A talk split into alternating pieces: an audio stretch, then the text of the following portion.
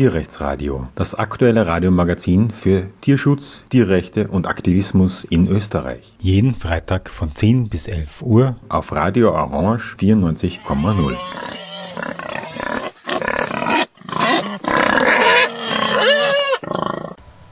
Willkommen beim Tierrechtsradio auf Radio Orange 94,0. Wir haben heute ein spannendes Thema. Wir haben den Sam Faraci hier. Er ist ein Psychotherapeut und ist so nett, uns von seinem Buch zum Beispiel zu erzählen und eigentlich von dem Thema, das ihm zugrunde liegt. Das Buch heißt das Aschenputtel-Prinzip und es geht im Prinzip darum, Resilienz zu fördern, um unsere also Selbstfürsorge zu fördern, so dass wir auch als Aktivistinnen speziell langfristig motiviert und effektiv bleiben können. Und das hat er zumindest in letzter Zeit bewiesen, ist ihm auch ein Anliegen und das freut uns sehr beim VGT. Deswegen freut uns auch sehr, dass er uns jetzt im Radio ein bisschen dazu erzählt, weil ja nicht alle, die jetzt sozusagen aktiv sind, unbedingt nur beim VGT aktiv sind und es ist sicher ein wertvolles Thema auch für andere Leute. Und ja, vielleicht nur als kurz als Einführung von der Idee her, nicht? Also beim Aktivismus kennen das alle. Wir versuchen Dinge zu erreichen, die vielleicht nicht so selbstverständlich und leicht zu erreichen sind und oft kann das überwältigend sein. Und oft denkt man sich, wir sind so motiviert, wir setzen uns so sehr ein und es geht kaum was weiter und es kann natürlich auf Dauer frustrierend sein. Und dann beginnt man auch an sich selbst zu zweifeln und äh, versucht, die Welt allein zu reparieren. Und das ist ein sehr großer Anspruch, der wahrscheinlich auch problematische Effekte haben kann. Sam kann uns dann ein bisschen was dazu erzählen, was er herausgefunden hat in seiner Beschäftigung mit dem Thema und eben auch Tipps geben, natürlich praktische, was dann wir selbst tun könnten, um dafür zu sorgen, dass wir langfristig aktiv und positiv motiviert bleiben können. Aber bevor wir jetzt wirklich zu diesem inhaltlichen Bereich gehen, wo wir schon auf das eigentliche Thema eingehen, möchte ich, wie bei mir üblich, ein bisschen näher zusammen herausfinden. Vielleicht magst du uns kurz beschreiben, wie war deine Kindheit in Hinsicht auf die Mensch-Tier-Beziehung geprägt? Wie war dein Umfeld? Ich bin die ersten paar Lebensjahre in Iran aufgewachsen und da gibt es viele Straßenhunde und das war schon immer für mich so sehr, sehr viel Mitgefühl für den Tieren und sozusagen das zu sehen, wie es den Tieren geht und versuchen, da ein Stück, soweit ein Kleinkind halt dazu was beitragen kann, was zu machen. Die Beziehung so zum Tieren, zum Essen und so, das war lange Zeit kein Thema oder das ist erst dann später gekommen, wo ich auch den Zusammenhang begonnen habe zu sehen. Aber so das Mitgefühl für Tiere war immer schon da. Aber es hat eine Weile gebraucht, bis einfach auch Klick gemacht hat, wo man den Zusammenhang zwischen Tieren und das Fleisch auf dem Teller dann wo ich das einfach hergestellt habe. Ja, das hat eine Weile gedauert. Ja. Das heißt, deine Familie hat sich typisch omnivor ernährt. Wie groß war deine Familie so circa? Hast du viele Geschwister? Also ich habe noch einen älteren Bruder und halt die Eltern und ich bin dann mit acht Jahren dann nach Österreich gekommen. Das heißt, da hat sich dann die Familie dann wieder ein Stück verkleinert, so in Österreich. Dann waren wir halt also die vier Personen, ja, und das war die Familie in Österreich dann. Ja. Und haben deine anderen Familienmitglieder haben die ähnlich empfunden wie du? Haben die das unterstützt, was du gemacht hast? Oder haben sie das seltsam gefunden, dass du dich äh, für Tiere interessierst?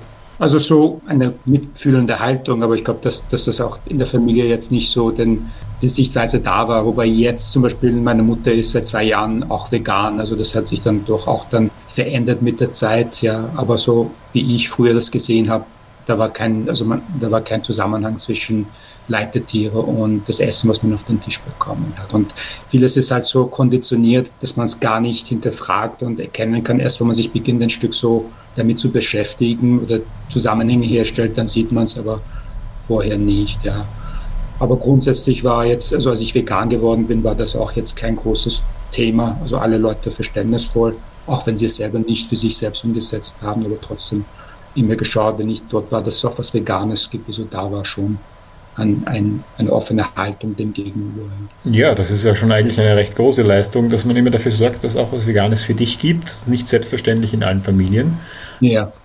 Als du nach Österreich gekommen bist, warst du noch recht jung. Ich weiß nicht, wie viel du davon mitbekommen hast, wie da die Verfügbarkeit von Lebensmitteln war, weil bei uns gibt es ja einige Labels mittlerweile und das war aber auch nicht immer so verbreitet. Hast du da mitgekriegt, wie es war, bevor du nach Österreich gekommen bist? Gab es da irgendwelche Maßstäbe, wo Leute gesagt haben, nein, nehmen wir lieber das, was tierfreundlicher ist. Gab es da irgendwas am Markt? Hast du das mitgekriegt? Als ich nach Österreich gekommen bin, war das überhaupt kein Thema, beziehungsweise für mich nicht. Das war so in den 80ern. Äh, vielleicht gab es schon weniger Leute, die sich sozusagen dort eingesetzt haben, aber wenn man sich selber nicht damit beschäftigt, dann sieht man das halt nicht. Und ich habe es auch als Kind gar nicht, also da war das gar nicht etwas, was ich mitbekommen hätte. Also das war kein Thema. Ja, und dann später, also und auch heute, also das ist jetzt, also die Verfügbarkeit macht es einfach so, so viel einfacher dann. Ja. Aber damals, ja, dann isst man halt das, was auf den Tisch kommt und das war halt sozusagen ohne es zu hinterfragen. Ja. Und ich finde es toll, wenn ich Videos anschaue, wo kleine Kinder sozusagen da so diesen natürlichen Impuls haben und den Zusammenhang schon hergestellt haben. Aber das war bei mir nicht der Fall. Ja. Ja, ich vermute, in den meisten Fällen hat das natürlich damit zu tun, dass die Eltern und das Umfeld das schon auch äh, befördern. Und wenn das ja. nicht der Fall ist, wie kommt man auf die Idee natürlich? Ne? Ja, ja. Und das ist der Vorteil, heute gibt es so viele Informationen, wo früher einfach man davon ausgegangen ist, dass halt Fleisch gesund ist und der Körper braucht das. Und dieses sozusagen dieses blinde Wissen von etwas, was nicht stimmt, also einfach weitergegeben wird. Also mit einer guten Intention, aber trotzdem. Und gab es dann außerhalb von der Familie irgendwelche Vorbilder, die dir freundlich waren, die dir aufgefallen sind? Erst später, also dass ich so Mitte 20 war, dann habe ich einige Leute kennengelernt, die vegetarisch waren und so, so bin ich auch irgendwie dazu gekommen, so Richtung vegetarisches Essen zu gehen und umzudenken und das hat mich ein Stück so beeinflusst. Also es war für mich eher so ein Stück so, als würde ich an etwas erinnert werden, was ich eh schon vorher gewusst habe und das hat einfach Klick gemacht. Ja. Wobei es eine Weile gedauert hat, dann, dass ich, bis ich dann vegan geworden bin. Aber das war dann sozusagen die, so der Anfang dann in diese Richtung. Und war das dann für dich so, oh, ah ja, stimmt, könnte ich werden, sollte ich werden, was auch immer? Oder war das eher so, dass du langsam reingerutscht bist, wo du immer mehr gemacht hast, ja, ich äh, versuche dieses Mal, ich versuche jenes Mal? Oder hast du dann abrupt einen Schnitt gemacht und gesagt, jetzt will ich vegetarisch leben? Also das war dann so ein abrupter Schritt Richtung, ich will vegetarisch werden. Also ich habe dann äh, irgendwelche Bilder gesehen, das hat mich emotional sehr, sehr mitgenommen. Wobei beim Vegetarischen, also das ist mir dann schwer gefallen. Also da waren schon die Gewohnheiten sehr, sehr festgefahren. Dann bin ich auch immer wieder dazu gekommen, wieder Fleisch zu essen. Aber mit dem Veganen, als ich vegan geworden bin, das war dann einfach, wo überhaupt auch kein Verlangen mehr da war, etwas Tierisches zu nehmen. Aber beim Vegetarisch am Anfang ein paar Jahre und dann wieder ein Rückfall und dann wieder Fleisch gegessen und dann auch für mich selber gerechtfertigt, warum ich das okay ist und so. Und dann wieder eine Zeit lang dann wieder begonnen, wieder vegetarisch zu essen. Und erst als ich vegan geworden bin oder die Entscheidung getroffen habe, dann war das überhaupt ein, also kein Thema mehr. So als wäre das alles vorher die Vorbereitung da, dafür gewesen, einfach diesen klaren Schnitt dann zu machen. Mhm. Und gab es jetzt irgendwelche Schlüsselereignisse, die dich dann, also du sagst, okay, du hast ein Video gesehen, wie bist du dazu gekommen, wo hast du das Video gefunden, wie war das? Ah, ich weiß jetzt nicht, welches, welche Dokumentation das war, als ich vegetarisch geworden bin. Das habe ich, glaube ich, im Internet gesehen. Aber als ich vegan geworden bin, da habe ich mir Earthlings angeschaut und das hat mich massiv mitgenommen. Und da war für mich klar, also dass kein Geschmack oder kein nichts rechtfertigt, was dieses Leid, das die Tiere erleben. Und dann war es für mich einfach so klar, also dass ich das nicht möchte.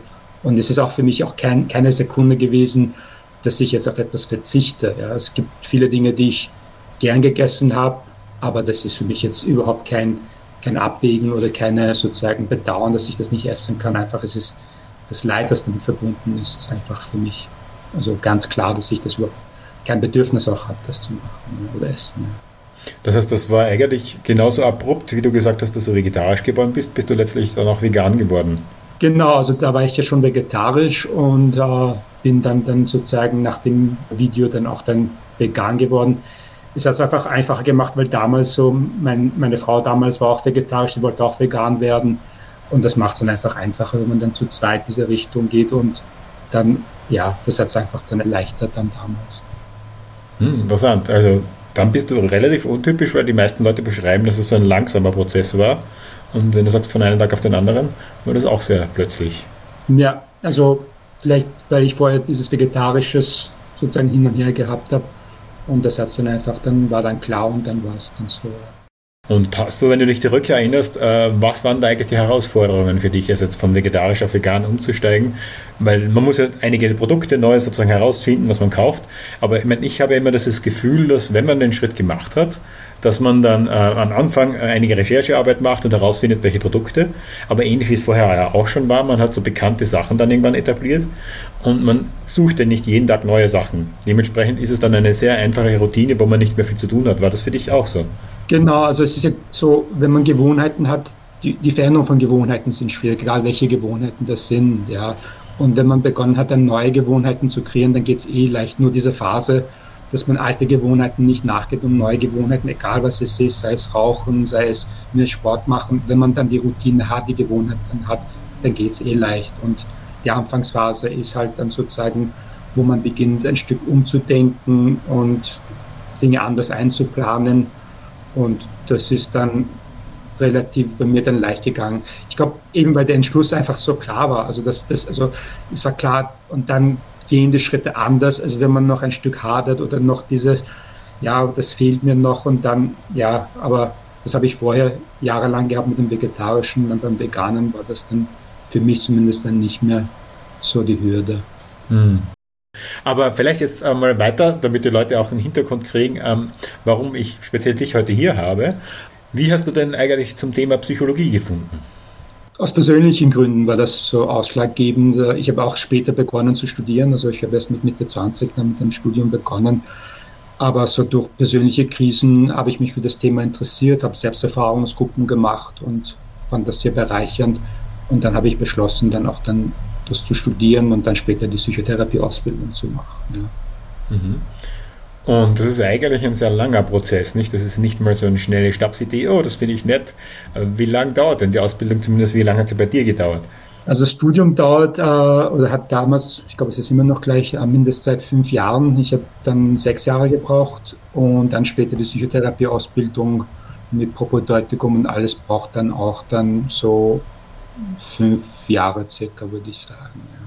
Aber das kann man dann die Psychotherapie-Ausbildung berufsbegleitend machen das heißt, am Abend, Wochenenden, ja, dann geht es eh. Also du hast nebenher gearbeitet? Genau, also nach dem Studium habe ich dann sozusagen begonnen als Psychologe zu arbeiten und habe nebenbei dann die Ausbildung zum Psychotherapeuten dann gemacht. Wow, okay. Ja, das war sicher eine intensive Zeit. Hast du das Gefühl, dass es inzwischen lockerer geworden ist, weil du die Ausbildung nicht parallel machst oder wie ist das jetzt für dich? Also jetzt, da jetzt keine Ausbildung in dem Ausmaß da ist, dann ist es natürlich lockerer von Zeit her. Ja, also das ist dann auf jeden Fall so vom, vom Aufwand ist es auf jeden Fall so, wenn man das Studium, also wenn man arbeitet und noch eine Ausbildung zusätzlich macht, das macht, also das ist schon zeitaufwendig und auch finanziellen Aufwand, was jetzt in der Form nicht mehr ist. Ja. Ja, ich stelle mir immer wieder vor, speziell äh, Leute, die sozusagen nicht irgendwo angestellt sind, dass man immer eigentlich Akquise machen muss, äh, dafür sorgen, dass man auch in Zukunft genügend Einkommen hat. Und ich bin ja schon seit Ewigkeiten immer angestellt und habe nie eigenständig gearbeitet. Aber ich denke mir, das ist ein großer Stress, dass man sich darum kümmern muss. Deswegen habe ich nachgefragt. Möglicherweise ist es jetzt nicht weniger anstrengend als davor. Also hat seine Vor- und Nachteile, wenn man angestellt ist und selbstständig. Und ja, also das eine, was du gesagt hast, ist sicher, dass man halt dann nicht so abgesichert ist und, äh, und aber der Vorteil ist, dass man halt flexibler ist und ja, also alles hat seine Vor- und Nachteile. Und für mich, dass ich selbstständig bin, hat auch damit zu tun, dass ich Hunde habe. Das macht es dann schwieriger, wenn ich irgendwo angestellt bin, vor allem Psychologe, wo vielleicht Tiere nicht dürfen. Und das war eher so auch einer der wesentlichen Gründe, warum ich dann vorwiegend Selbstständigen arbeite und nicht angestellt zusätzlich auch arbeite. Das heißt, ist das bei dir so, wenn Leute zu dir kommen und eine Hilfe in Anspruch nehmen, dass äh, du sie vorher fragst, äh, ist es okay für euch, wenn Hunde dabei sind oder wie ist das? Die kommen und dann, also die Hunde sind sowieso da. Und dann sage ich auch, dass die Hunde da sind. Die meisten Leute freuen sich. Die freuen sich meistens mehr, die Hunde zu sehen als mich. aber es gibt ein paar, die dann auch sich vielleicht ein bisschen fürchten vor Hunden, aber da die, die Hunde auch sozusagen sich gut benehmen können in der Praxis, also dann nicht sozusagen Leuten überfallen, die das nicht wollen also auf sie zugehen, sie bleiben dann hinten, wenn ich sage, wir sollen hinten bleiben, ist meistens so, die, die sich vorher gefürchtet haben, dann am Ende der Therapie dann meistens auch dann eine andere Beziehung zu Hunden danach haben, weil dass sie die Erfahrung machen, dass die Hunde sehr ruhig sind und dass die auch auf denen zugehen können und so. Ja. Also super, ist ein toller Nebeneffekt. Ja. Das arbeitet an der, der Multispezies-Gesellschaft. Und die sind auch gute Co-Therapeuten, wenn Leute sich vielleicht schwer tun mit Emotionen oder, aber und die Hunde sind da, also vor allem äh, der eine Hund von mir, wenn jemand nicht gut drauf ist, der geht dann langsam hin und setzt sich einfach davor und das berührt die Menschen auch, ja, weil einfach von den Tieren sehr viel dann sozusagen Empathie kommt und das können die gut annehmen. Bei Menschen vielleicht tun sie ein bisschen schwerer, weil die negative Erfahrungen gemacht haben, aber Tieren sind viele offen und können viel mehr Gefühle zulassen. Ja, super. An den Aspekt hatte ich gar nicht gedacht. ähm, vielleicht noch äh, zum Abrunden jetzt von diesem Teil. Äh, was bewegt dich und inspiriert dich besonders an Psychotherapie, Psychologie im Allgemeinen? Also ich, ich habe ja vorher auch einen anderen Beruf gehabt. Ich war im, bevor ich dann studiert habe, war ich Computertechniker. Das war sehr technikorientiert und das, was mich jetzt sehr interessiert und sehr bewegt, ist die Arbeit mit Menschen und die Veränderung und auch so die Unterschiede von jedem Menschen so ein Stück da immer wieder neu erkennen und auch integrieren in der Arbeit. Aber das, was mich auch sehr fasziniert, ist auch, wie unser Geist funktioniert, also auch wie, wie unsere Einstellung, Haltung, also oft sozusagen allein indem wir das verändern, wir eine Veränderung in der Welt für uns selber bewirken können. Dass wir nicht gar nicht die Welt in vielen Bereichen ändern müssen. Auch wenn wir unsere Haltung, Einstellung verändern, ändert sich das für uns auf einmal. Also das finde ich faszinierend, wie welcher Einfluss unser Geist, unser sozusagen unser Geist auf die Welt hat und auf unsere Gefühle und unser Leben. Ja. Wir haben vorher schon ein bisschen darüber geredet, was Sams Hintergrund ist, woher er kommt, wie er zur Psychologie auch gekommen ist. Und jetzt würde ich gerne ein bisschen wirklich auf das Thema selbst eingehen und vielleicht gleich mal für den Beginn als sinnvollen Einstieg.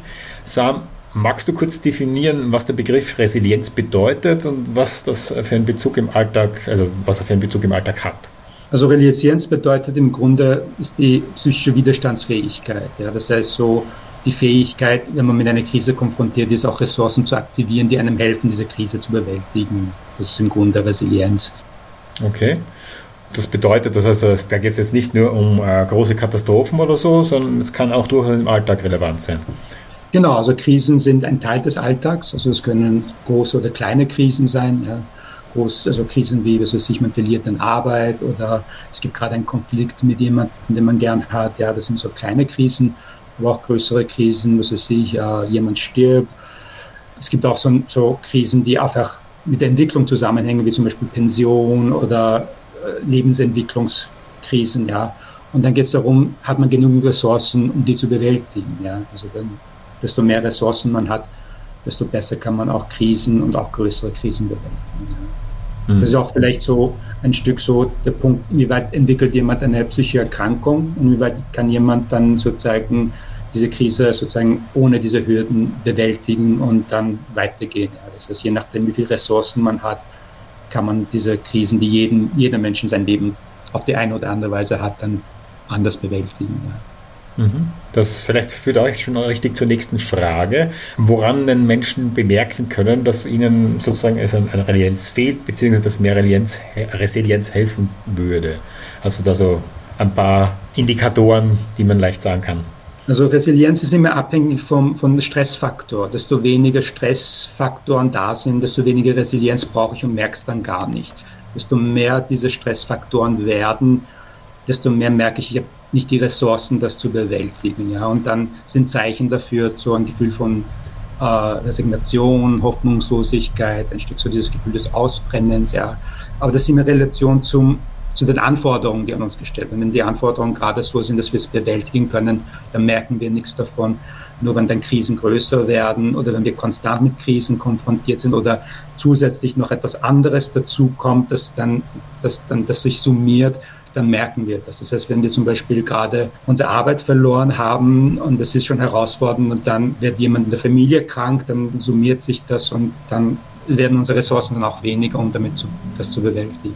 Desto stärker die Resilienz ist, desto besser kann ich die Situationen bewältigen, die herausfordernd sind. Heißt nicht, dass Situationen nicht herausfordernd sind, aber sozusagen, ich brenne nicht aus, sondern ich kann trotzdem meine Energien mobilisieren, um die Herausforderungen zu bewältigen.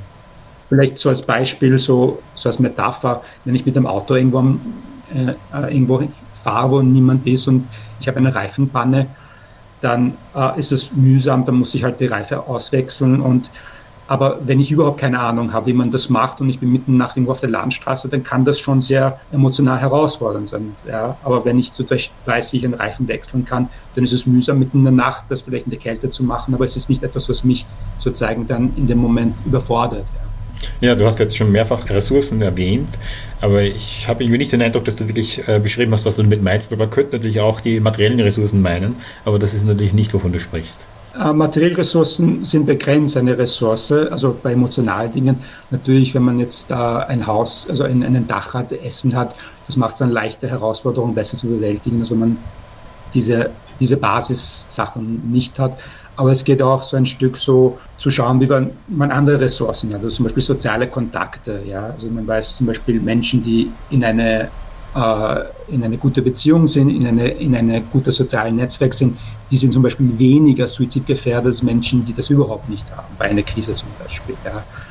Das heißt, soziale Kontakte mit Menschen, wo man sich auch ein Stück verbunden fühlen kann, ist wichtig, aber auch die eigenen inneren Ressourcen, wie man mit Herausforderungen umgeht. Ja? Und da kommt zum Beispiel auch diese positive Selbstwahrnehmung zum Beispiel, wie gehe ich mit mir selber um, aber auch so Akzeptanz, kann ich Dinge akzeptieren, die ich nicht verändern kann, ja? anstatt gegen Dinge zu kämpfen, meine Energien aufzubrauchen, Dinge, die ich eh nicht verändern kann. Ja? Oder auch so positive Emotionen sind Ressourcen. Ja? Wenn ich positive Emotionen habe, dann kann ich mit herausfordernden Situationen besser bewältigen, weil ich diese aktivieren kann und die helfen mir dann. Ja. Oder auch so ein Optimismus im Sinne von eine Sichtweise zu haben, eine, die mir hilft, Dinge besser zu bewältigen, anstatt dann in diese negative Spirale gefangen zu sein und gar nicht mehr da rauszukommen. Ja. Oder so ein Stück zu schauen, wie weit habe ich Kontrolle über Dinge und kann ich Dinge beeinflussen. Ja. Wenn ich das Gefühl habe, ich kann eh nichts machen, dann brenne ich aus, wenn ich etwas verändern möchte, was ich eh nicht verändern kann. Also es gibt verschiedene Faktoren, die hier eine Rolle spielen, um die Resilienz zu stärken und dazu beizutragen. Du hast ja ein Buch äh, geschrieben, wie ich vorher schon erwähnt habe im Eingang, das eben das Aschenputtel-Prinzip. Und da ist ja eines der Themen oder das zentrale Thema im Wesentlichen Selbstempathie und Selbstfürsorge. Was meinst du mit diesen Begriffen? Und ja, vielleicht kannst du dazu ein bisschen mehr erzählen.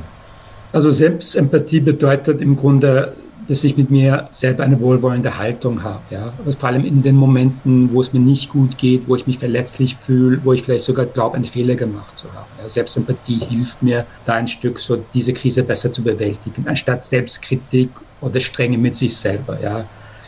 Also das erlebe ich immer wieder mit Klienten. Also die sagen, ja, äh, die sind selbst, sie sind streng und das muss vielleicht sogar sein, weil sonst kommen sie da nicht raus. Aber gleichzeitig, wenn man sich das anschaut, wenn ich die Klienten frage, würden sie das mit jemand anderen auch machen, den sie lieb haben, zum Beispiel das Enkelkind oder so, würden sie in dem Moment, wo die Person leidet, auch dann so abwertend sein oder abwerten. Also man merkt gar nicht, dass man abwertend ist, aber das ist so eine sehr strenge Haltung und dann merken die, dass das nicht so förderlich wäre, wenn ich in dem Moment so mit mir selber umgehe. Wenn ich schon am Boden liege, brauche ich eine Stimme, die mir hilft, aufzustehen und nicht eine Stimme, die mir dann zusätzlich noch einen Tritt gibt, dass ich jetzt was falsch gemacht habe und dann verliere ich meine Energie und kann das nicht gut bewältigen. Also Selbstempathie hilft, dass ich ein Stück meine Ressourcen aktivieren kann, anstatt sozusagen da in dem Moment äh, überwältigt zu werden.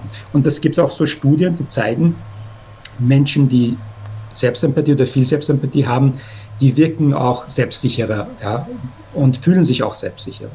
Und das ist eigentlich logisch, weil wenn ich mit mir selber förderlich, nett, und hier geht es nicht darum, dass ich mir Sachen einrede, positive, die nicht sind, aber es geht darum, dass ich eine Haltung habe, die wertschätzend und wohlwollend ist. Ja. Und wenn ich so mit mir selber umgehe, bin ich auch selbstsicherer, wenn ich mich konstant selber kritisiere, auf meine Fehler schaue und die größer mache, als die sind, natürlich wird mein Selbstwert und meine Selbstsicherheit auch dementsprechend sinken. Ja. Und dadurch, indem ich empathischer mit mir selber umgehe, kann ich auch diesen Selbstwert und diese Selbstsicherheit ein Stück dann stärken.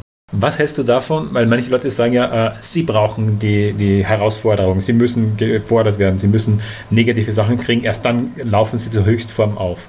Hast du das Gefühl, dass das tatsächlich ein Ding ist oder liegt es daran, dass es in bestimmten Grenzen, in bestimmten Bereichen nur funktioniert, dass sie halt eben, weil sie noch genügend Ressourcen aus anderen Aspekten herausziehen, mit so etwas umgehen können? Oder glaubst du wirklich, es gibt unterschiedliche Naturelle, die anders mit sowas umgehen können? Also ich glaube, dass viele das halt so gelernt haben. Ja? So im Sinne, wenn ich lerne, mich zu beweisen, dann sozusagen bin ich sehr motiviert. Nur das Problem ist, sobald ich mich bewiesen habe, wenn das so die Haltung ist, dann brauche ich den nächsten Beweis und den nächsten Beweis und so bleibe ich in diese Schleife hängen. Und glücklich bin ich nicht dadurch, weil, weil ich bin konstant auf einem Weg, wo ich mich beweisen muss. Ja? Und wenn ich natürlich den Beweis erbracht habe, fühle ich mich gut, aber das hält dann eine ganze kurze Zeit und dann brauche ich wieder. Das heißt, das funktioniert vielleicht äh, kurzfristig, sich zu motivieren in bestimmten Bereichen, aber trägt nicht zur Lebensqualität bei, wenn man auf Dauer das die Motivator ist. Aber wenn man eine wohlwollende Haltung hat, und so ein Stück so schaut, wie kann man das Beste machen, dann trägt das mehr dazu bei. Ja? Also man kann sich das auch bildlich vorstellen. Welchen Partner wünsche ich mir in meinem Leben? Ein Partner, der sozusagen mich kritisiert die ganze Zeit, dass ich weiterkomme, ja? Oder würde ich mir gerne einen Partner, eine Partnerin wünschen, der mich unterstützt, natürlich auch sagt, wo ich gerade vielleicht Dinge nicht so gut bewältige, aber trotzdem ein Stück so eine wohlwollende Haltung mir gegenüber. Das geht in dieses wohlwollende Haltung. Und dann kann man auch, wenn man diese wohlwollende Haltung hat, ist auch wichtig, Dinge, die nicht gut laufen, auch anzusprechen bei sich selber und zu sehen, das läuft gerade nicht gut. Aber die Basis ist eine wohlwollende Haltung. Ja. Es geht nicht darum, dass man sagt, alles ist super, ich bin super, das ist nicht hilfreich. Es geht darum, auch wenn man Kritik bei sich selber ausübt, die Haltung ist eine wohlwolle, empathische, anstatt eine kritische. Ja, also grundsätzlich, also wenn ich das richtig verstehe und interpretiere, bedeutet das eigentlich, ja, selbst die Dinge, die ich nicht richtig mache, sind äh, Dinge, die aus dem ganzen Kontext heraus verständlich sind. Und ich muss mir zugestehen, dass es mir so damit geht und darf nicht sozusagen leugnen, dass das etwas ist, das in mir ist. Das Einzige, was ich tun kann, ist herausfinden, warum gerate ich denn in diese Fallen. Und dann kann ich versuchen, äh, einen Weg zu finden, wie ich diese Fallen vermeiden kann. Also so ein Beispiel wäre mit ein kleines Kind, der gerade irgendwas lernt, ja, also der lernt gerade Klavier spielen und der macht einen Fehler. Und wenn ich als Erwachsener sage, sei nicht so deppert und mach den Fehler nicht, also das wird dem Kind nicht helfen, besser zu werden. Es wird vielleicht in seinem Selbstwert ein Stück sich schlechter fühlen, ja. Aber wenn ich sozusagen sage, wo gerade was nicht gut läuft und dann eine Erklärung biete, wie es besser machen kann, dann ist es viel hilfreicher, anstatt sozusagen die Person zu kritisieren, ja ohne eine, also die Person als Menschen zu kritisieren, ohne eine Lösung anbieten zu können. Und das passiert auch in den Momenten, wo wir abwerten, mit uns selber umgehen. Wir kritisieren uns als Menschen und unsere Fähigkeiten, aber bieten dem Moment keine Lösungsvorschläge. Ja. Und dann ist das nicht sehr förderlich. Ja. Und auch das auf der anderen Seite, so wie du vorher gesagt hast, wenn Leute wertschätzend sind, dann sind wir viel bereiter, das was mitzunehmen. Das ist auch, wenn wir mit uns selber wertschätzend sind, dann sind wir auch bereiter, auch diese Veränderung leichter umzusetzen, als wenn wir uns konstant selber kritisieren und eher uns sozusagen nicht wie einen guten Freund behandeln. Du hast ja auch jetzt mit dem VGD schon begonnen, gemeinsam auszuarbeiten für Aktivistinnen, wie wir Resilienz fördern können.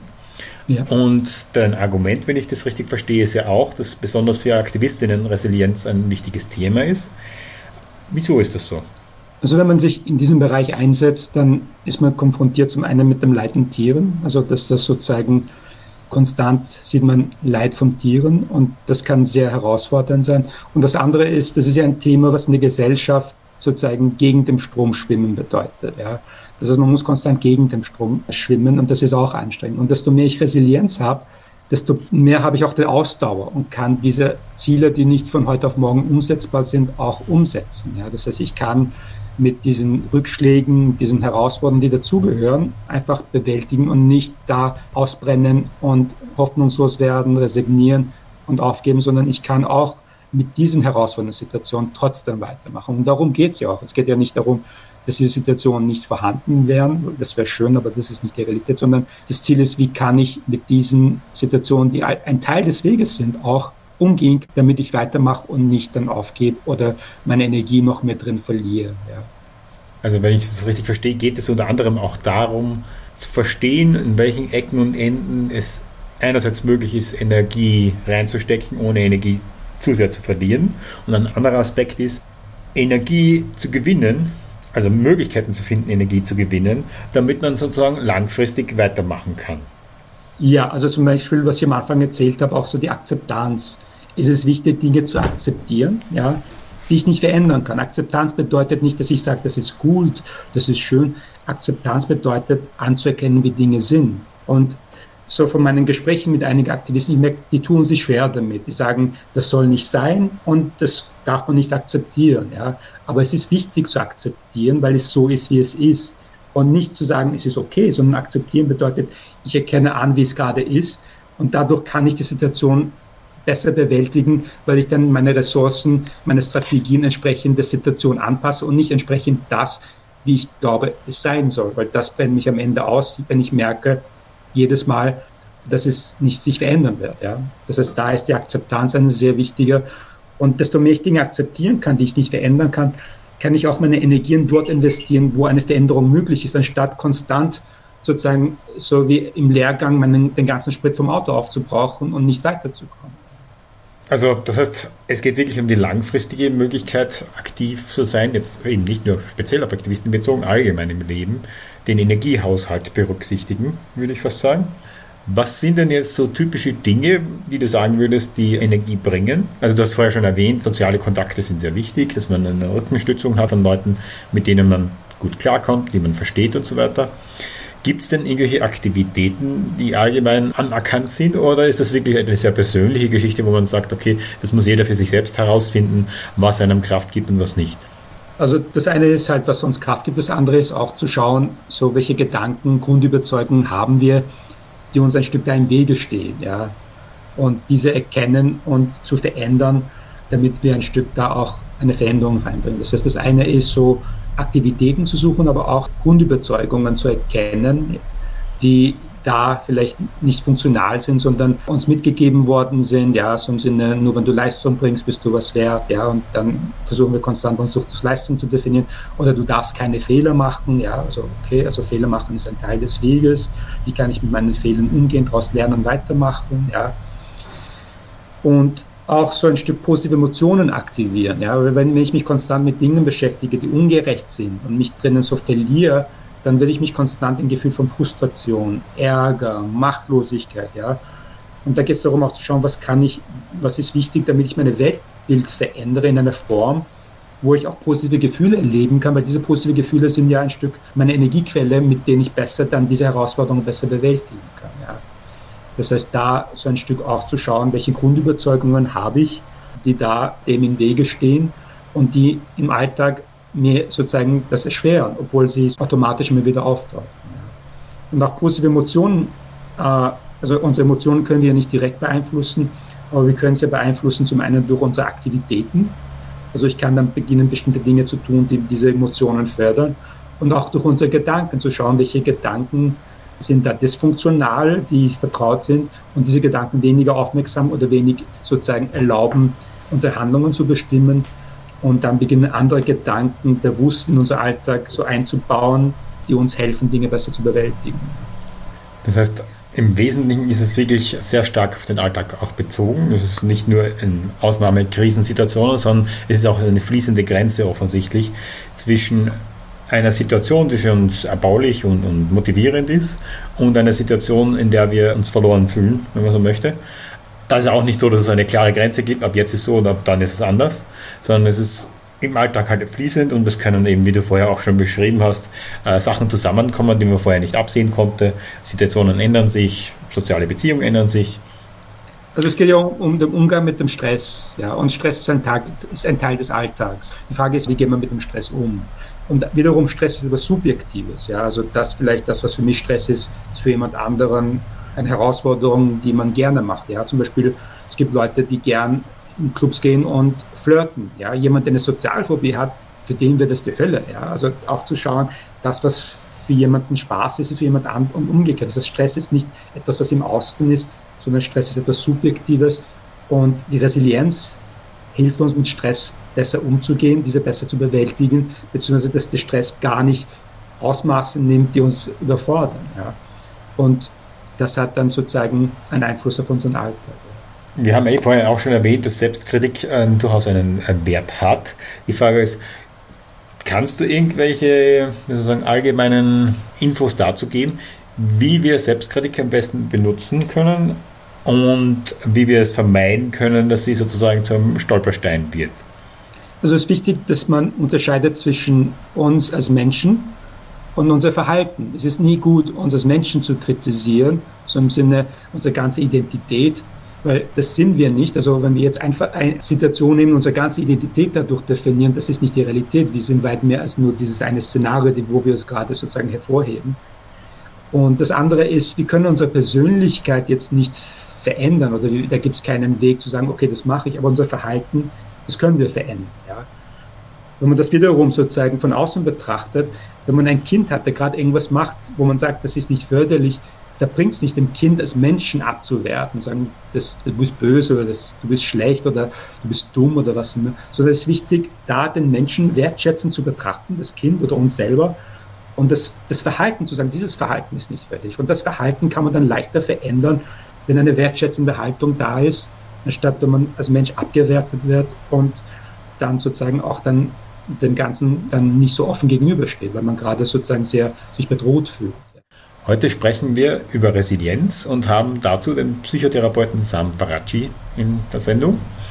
Und er hat uns schon vorher ein bisschen dazu erzählt, über seinen Werdegang.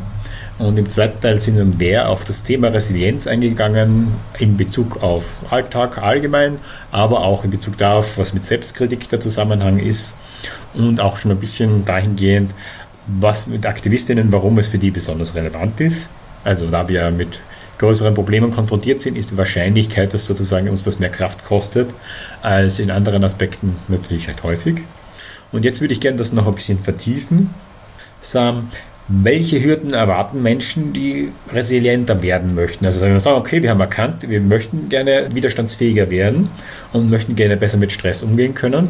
Mit welchen Hürden haben wir denn da zu rechnen, wenn wir versuchen, da uns auf dem Weg zu bewegen? Ich weiß nicht, ob Hürden, also ob man mit Hürden, sondern es ist eher vielleicht so, man muss aus der Komfortzone raus, ja, weil sobald ich Resilienz entwickeln möchte, dort wo ich anstehe, dann muss ich Dinge anders machen und gegen meine Gewohnheiten und vielleicht gegen bestimmte Glaubenssätze, die bedrohlich erscheinen. Das heißt, da ist wichtig, dass man merkt, man kann nur dort Resilienz erlangen, wo man die Komfortzone verlässt. Ja. Das heißt, wenn man sich die, die Komfortzone wie einen Kreis vorstellt, dann gibt es noch einen zweiten Kreis.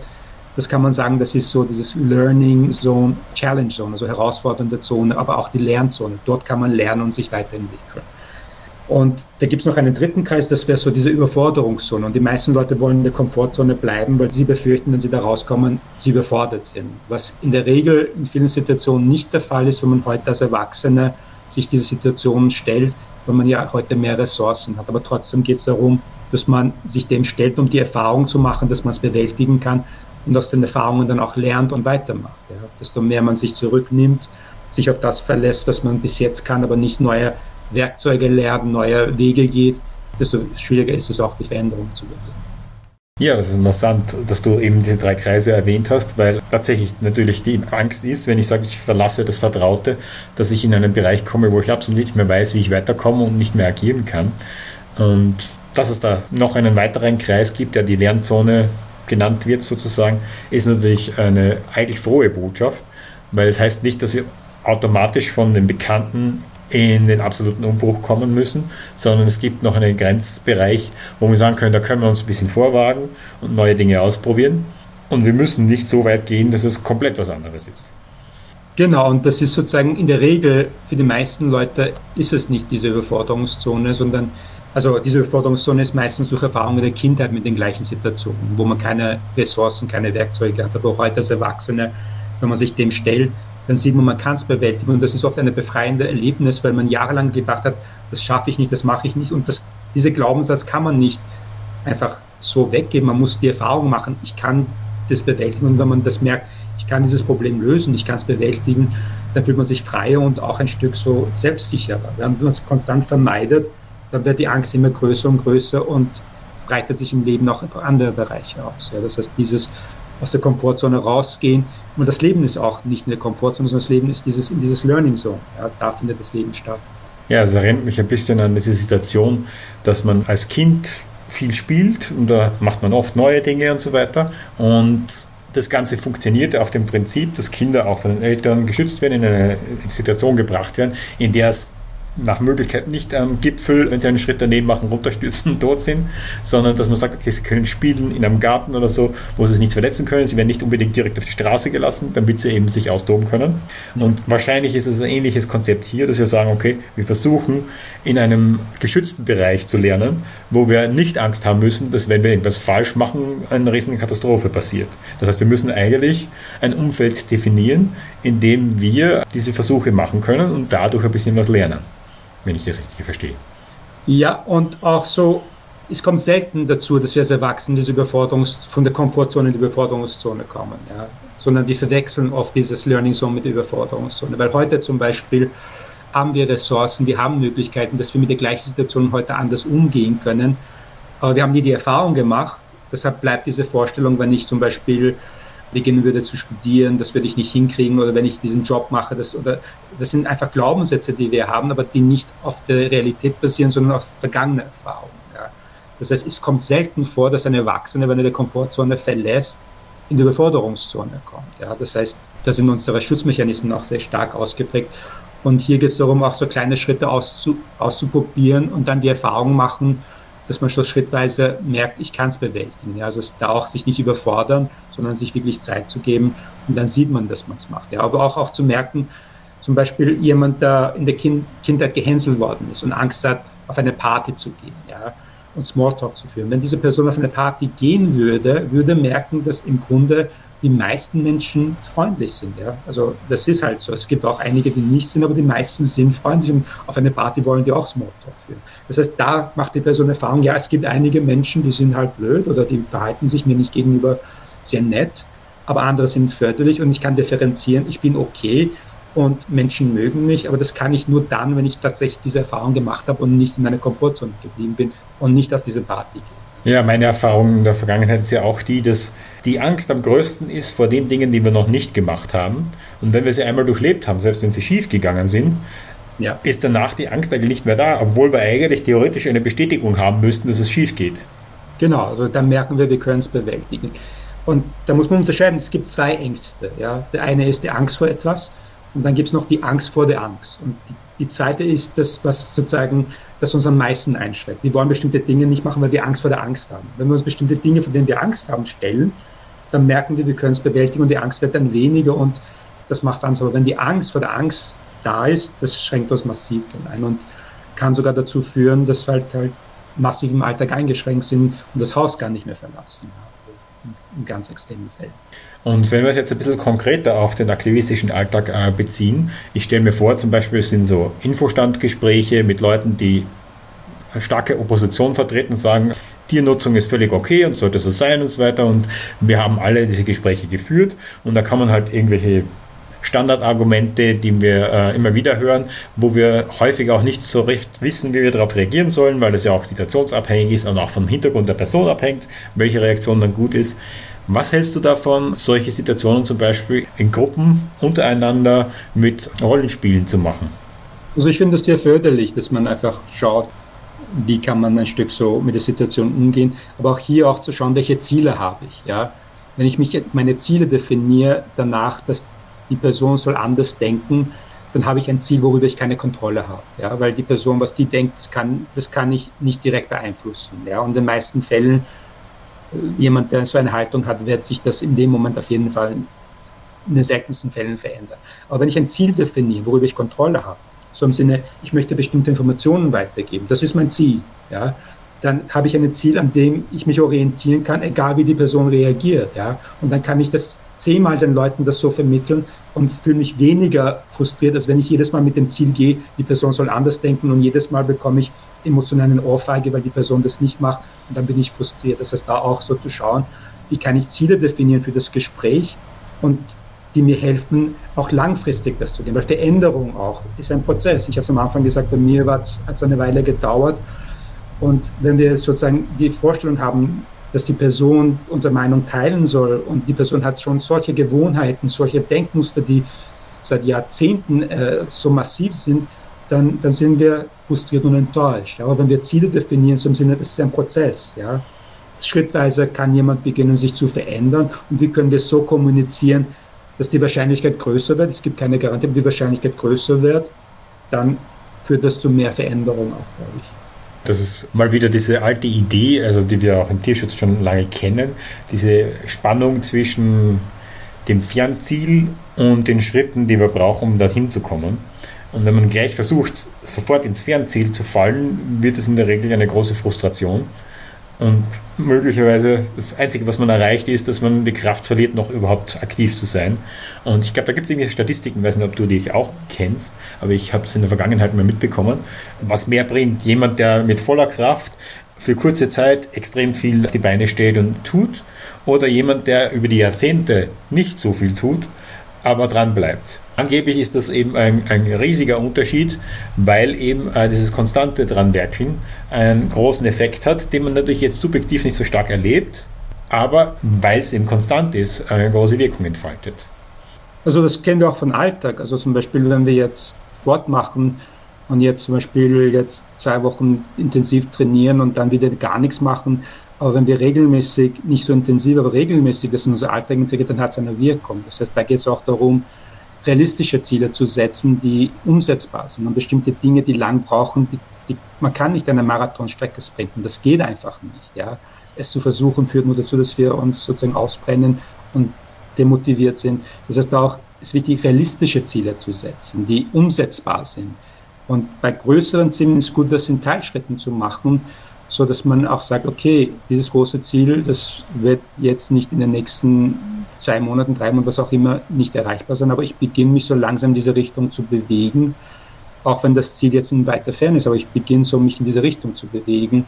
Und da bin ich auch nicht so enttäuscht, wenn das jetzt nicht gleich umgesetzt wird, weil ich weiß, dass das die Realität ist, dass das von heute auf morgen nicht umsetzbar ist. Aber trotzdem gehe ich den Weg, anstatt sozusagen konstant dieses Erfolgserlebnis haben zu wollen, die nicht unmittelbar vorhanden ist. Also wenn man sich zum Beispiel schaut, die Sklaverei, welche mühsame Schritte da waren, bis endlich Veränderungen begonnen haben. Und das war nur möglich, weil Menschen trotzdem die Schritte gesetzt haben, obwohl oft keine Veränderungen ersichtlich waren. Ja. Und genau dann beginnen Veränderungen stattzufinden, statt wenn man sagt, ich setze nur dann Schritte, wenn es umsetzbar ist. Und dann setzt man halt keine Schritte und Veränderung kommt dann nicht so in der Form. Hast du irgendwelche Tipps, äh, wie wir dafür also Ziele finden können, die realistisch und umsetzbar sind? Also da ist gut auch so mal sich bewusst zu machen, welche Ziele habe ich, ja, weil oft ist uns gar nicht bewusst, mit welchen Zielen wir reingehen, aber trotzdem emotional darauf reagieren. Das heißt, da ist gut zu schauen, was ist mein Ziel, das vielleicht aufzuschreiben in Form von einem Satz und dann überprüfen, wie realistisch ist das? Ja, ist das ein Ziel, worüber ich Kontrolle habe? Ja, weil viele Menschen definieren ihre Ziele nach dem, wie wichtig das ist. Also wenn etwas wichtig ist, dann wollen wir es. Ja? Aber das ist nicht das Kriterium für Ziele. Ziele sollten auch sein, habe ich Kontrolle oder habe ich keine Kontrolle. Weil wenn ich etwas nehme, was mir total wichtig ist, aber ich keine Kontrolle habe, dann werde ich frustriert sein. Ja? Also Beispiel, wenn jemand zu mir kommt und sagt, wissen Sie, meine Tochter ist Alkoholikerin, ich will, dass sie aufhört. Verständlich, dass das ein wichtiges Ziel ist, aber solange die Tochter das nicht will, egal was die Person macht, wird es nicht, nicht, nicht verändern. Das heißt, da geht es darum, auch Ziele zu definieren, worüber ich Kontrolle habe und diese Schritte dann dementsprechend zu orientieren. Gibt es jetzt irgendwelche Informationsquellen für Leute, die sagen, okay, das ist ein spannendes Thema, ich möchte da auch gerne mich informieren, damit ich auch selbst diese Resilienz fördern kann in mir. Ähm, hast du da, gibt es irgendwelche Online-Quellen, Bücher? Also dein Buch gibt es natürlich, vielleicht magst du da noch erwähnen, wo man das wie finden kann, aber ähm, gibt es auch noch andere Quellen, die dir einfallen? Also mein Buch beschäftigt sich vorwiegend mit der Selbstempathie. Natürlich, das wirkt sich auch auf die Resilienz aus, aber das Thema Resilienz ist nicht so vorwiegend das Schwerpunkt vom Buch, aber Selbstempathie. Ja. Und zum Thema Resilienz, da ist jetzt mal in Planung, dass ein Trainingsprogramm gibt für die VGT-Aktivisten und da wird dann das Schwerpunkt sein. Zum anderen die Kommunikation, wie kann ich ein Stück so eine Kommunikation fördern, die die Wahrscheinlichkeit erhöht, meine Ziele zu erreichen dann Umgang mit Stress und das andere ist dann auch die Selbstfürsorge und Selbstsympathie, was so diese drei Blöcke, die jetzt mal im Hinterkopf sind und sozusagen wahrscheinlich ab Herbst dann beginnen werden mit dem Programm dann, ja. Ja, das ist für die, die in Wien aktiv sind, da haben wir die Chance, dass sie daran teilnehmen können. Kennst du irgendwelche Online-Dinge, wo die Leute ein bisschen nachlesen können oder sich eben ein bisschen tiefer informieren können, praktische Möglichkeiten finden? Sozusagen, äh, auch wenn sie jetzt nicht direkt beim VGT in Wien aktiv sein können? Also ich glaube, so zur Resilienz im Tierrechtsaktivismus gibt es, soweit ich weiß, jetzt nicht so viel Material. Ja, es gibt grundsätzlich zur Resilienz, wüsste ich jetzt, kenne die Bücher halt so vom Studium und so, aber jetzt keine sozusagen Ratgeber und so. Aber ich denke mir, da ist gut, sich vielleicht auch mit den Leuten, auch wenn man in anderen Bundesländern ist, zu vernetzen und da auch ein Stück so zu schauen, was habe ich für Ziele, sind das umsetzbar, wo stehe ich an, und auch die eigene Haltung zu sich selber, auch einfach zu, zu schauen, wie kann ich empathisch mit mir selber umgehen, gerade dort, wo ich vielleicht gerade mich verletzlich fühle, gerade wo es sehr schwierig ist. Ja, das sind, das wäre so, so die Tipps, die ich jetzt momentan, die mir einfallen. Ja, was mir eingefallen ist, was wir in der Vergangenheit auch gemacht haben, bevor du zu uns gestoßen bist, was uns jetzt natürlich sehr freut, da wir da sozusagen noch mehr professionelle Hilfe haben, aber was wir ursprünglich begonnen haben und praktisch dazu geführt hat, dass wir auch äh, deine Hilfe gesucht haben, war ja auch die Praxis, dass wir Gruppen gehabt haben, die sagen, okay, wir sprechen über unsere Erfahrungen beim Aktivismus und versuchen herauszufinden, okay, was bewegt uns da, womit haben wir Schwierigkeiten, was haben andere für Erfahrungen damit, wie gehen sie damit um, weil man kann in der Regel auch voneinander sehr viel lernen. Und eben auf diese Art dann neue Strategien finden und sagt, okay, ja, so habe ich das noch gar nicht versucht, bei dir geht es so gut. Es sind natürlich nicht alle Leute gleich, nicht alle können die gleichen Techniken anwenden. Der eine ist kommunikativer, der andere ist kreativer, was auch immer. Es gibt wirklich große Unterschiede. Aber auf die Art kann man sehr viel herausfinden. Das heißt, eben, wie du auch vorher gemeint hast, äh, soziale Umfeld, jetzt nicht nur im Privaten, sondern halt auch, wenn man sich mit irgendwelchen Themen befasst, muss ja nicht mal nur Aktivismus sein, äh, Leute, die ähnliche Erfahrungen haben, sind oft wirklich wertvolle Ressourcen. Auf jeden Fall, ja. Also ich denke, mit Austausch und auch wenn andere Leute andere Strategien, Meinungen haben, dann kann man auch daraus lernen. Wichtig ist halt, wenn man in diese Gruppen ist, dass man nicht so auf seinen Standpunkt verharrt, als das einzig Richtige, sondern auch als einen Zugang dazu. Und wenn es mehrere Zugänge gibt, dann ist es super, man kann daraus lernen und sehr profitieren davon auf jeden Fall. Ja. Und du bist ja ein Psychotherapeut. Wie ist es, wenn Leute jetzt deine Hilfe suchen würden? Wo könnten sie dich finden? Also ich habe zwei Praxen, eins ist in Wien und eins in Niederösterreich. Also ich bin auch im Internet auffindbar. Und für die Leute, die sich halt für das Thema Resilienz in Tierrechtsaktivismus interessieren, wie gesagt, da ist jetzt einmal vorgesehen, dass dieses Programm dann beginnen soll ab Herbst. Und ich mache auch einen Vortrag zur Selbstempathie im Rahmen des Tierrechtskongresses im Oktober. Das heißt, wenn Leute sich für das Thema auch interessieren, gibt es einen Vortrag da. Und wenn Leute Psychotherapie, Psychotherapeuten suchen, ich bin da auch im Netz auffindbar. Also, okay. dass sich für das Thema Selbstempathie interessieren, gibt es auch das Buch. Ich werde das eh verlinken, dann eine Webseite auch, dass man das finden kann. Da ist auch das Buch dann erwähnt und so weiter. Also das heißt, man kann die Infos dort eh auch finden. Was mich jetzt noch interessieren würde, als Garnitur sozusagen, für den Fall, dass du das möchtest, äh, kann ja sein, dass du es gar nicht erzählen willst, aber Hast du irgendwelche eigenen Erlebnisse, wo du sagst, dass du erkannt hast, dass es dir an Resilienz fehlt und wie du dann damit umgegangen bist? Kannst du da irgendwas beispielhaft erwähnen, wie dein Weg dort war? So, du sagst, das ist eigentlich ein Musterbeispiel dafür, hier habe ich ein Problem erkannt, so bin ich vorgegangen und das ist das, was ich dadurch erreicht habe. So ein bisschen ein Musterbeispiel dafür, was möglich ist. Das geht vielleicht viele Jahre zurück. Ich habe zum Beispiel als Kind die Schule abgebrochen. Ich war erst nicht schlecht in der Schule, also sehr viele Glaubenssätze. Und dann habe ich irgendwann begonnen, sozusagen mich für Psychologie zu interessieren. Und da braucht man halt dann sozusagen, wenn man studieren will, sozusagen ein, ein Matura oder sozusagen ein, ein Studiennachweis, also etwas, wo man dann studieren kann. Das heißt, da bin ich oft mit meinen Glaubenssätze konfrontiert worden, auch während des Studiums. Das heißt, da einfach so bestimmte Glaubenssätze zu erkennen und die zu hinterfragen und dadurch ein Stück so den Weg zu gehen, der einem wichtig ist. Ja. Und das bedeutet also grundsätzlich auch so den Weg zu nehmen, der zum Ziel führt und nicht den Weg, der vielleicht einfacher oder leichter oder vertrauter ist. Ja. Und das hat mir damals geholfen, ein Stück mich auf das Ziel zu fokussieren, wo ich möchte und, und weniger auf die Glaubenssätze, die da sind. Und das ist der Vorteil, was wir Menschen haben, im Gegensatz zu, vielleicht zu den Tieren. Wir haben die Fähigkeit, unser Gehirn ist so entwickelt, dass wir sozusagen eine Zukunft uns vorstellen können, die Vergangenheit uns vorstellen können und aus der Erfahrung aus der Vergangenheit lernen können, aber gleichzeitig auch Ziele uns fokussieren können, die noch nicht da sind und die anstreben. Ja? Also zum Beispiel Gandhi, was er sich vorgestellt hat, oder William Wilberforce mit der Sklaverei, die damals utopische Dinge waren, aber die haben sich das so vorgestellt und haben Schritte in diese Richtung gesetzt und dadurch zur Realität gemacht. Und diese Fähigkeit haben wir Menschen. Und das Problem ist, wir nützen es oft gegen uns selber. Wir bleiben in den negativen, in den Glaubenssätzen und projizieren das in die Zukunft wo wir uns dann hoffnungslos fühlen. Das heißt, da, das wäre so eine Erfahrung, die ich gemacht habe und auch der Zusammenhang, wie das mit unserem Gehirn funktioniert und wie wir das umsetzen können. Hm. Ja, das ist ähnlich. Ich habe das vom Buddhismus, glaube ich, so mitbekommen, nicht? Also, gib Acht auf deine Gedanken, denn sie bestimmen, was die Zukunft sein wird. Ja. Und ein anderes Zitat, das ich sehr gerne habe und ich glaube, das ganz gut zum Abschluss passen würde, ist, glaube ich, von André Heller, wenn ich mich richtig erinnere. Und der hat ja gesagt, die wahren Abenteuer sind im Kopf, und sind sie da nicht, sind sie nirgendwo. Ja, also unsere Vorstellungskraft ist eine massive, äh, also massive Quelle, die wir Menschen haben, die uns helfen können. Ja. Nur oft ist die Vorstellungskraft wird so eingesetzt, dass sie uns hindert auch, ja, wenn wir in bestimmte Glaubenssätze hängen bleiben und diese Glaubenssätze für uns zur Realität werden. Das ist ja auch nichts anderes als Vorstellung. Und dann beginnen wir danach zu handeln und wenn wir danach handeln, manifestiert sich das in unser Alltag. Ja. Und desto mehr wir beginnen können zu erkennen, welchen Einfluss unsere Sichtweise von Dingen hat, ja, dann können wir das beginnen auch dann in dieser Richtung zu verändern, wo wir hinwollen. Aber es ist oft notwendig, dass wir alte Programme oft verändern, die in der Kindheit entstanden sind. Ja. Das, weil die blockieren uns äh, auf diesem Weg und schränken uns ein in unsere Sichtweisen. Ja. ja, ich fürchte, unsere Zeit ist am Ende. Sam, vielen Dank, dass du uns in der Sendung besucht hast und äh, wir freuen uns schon darauf, dass wir eben diese Kurse mit dir weitermachen können und auch auf den Vortrag im Kongress natürlich. Vielen Dank auch dir für das Interview und ich freue mich auch auf die Zusammenarbeit mit euch. Dann alles Gute. Auf Danke. bald. Rasch noch ein paar Hinweise. Die Vegan Mania findet heuer auch wieder von Freitag, dem 26. bis Sonntag, dem 28. August auf der Leuchtturmwiese auf der Donauinsel statt. Selbstverständlich ist auch der VGD wieder mit dabei.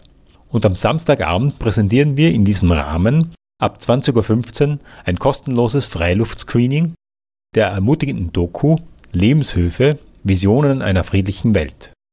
Am Dienstag, dem 6. September, wird VGD-Obmann Martin Balluch im Skydome in Wien einen Vortrag mit dem Titel Haben Tiere Rechte? Die naturwissenschaftliche Sicht halten. Eine Anmeldung bis spätestens 5. September ist dafür unter vgd.at-eventanmeldung notwendig.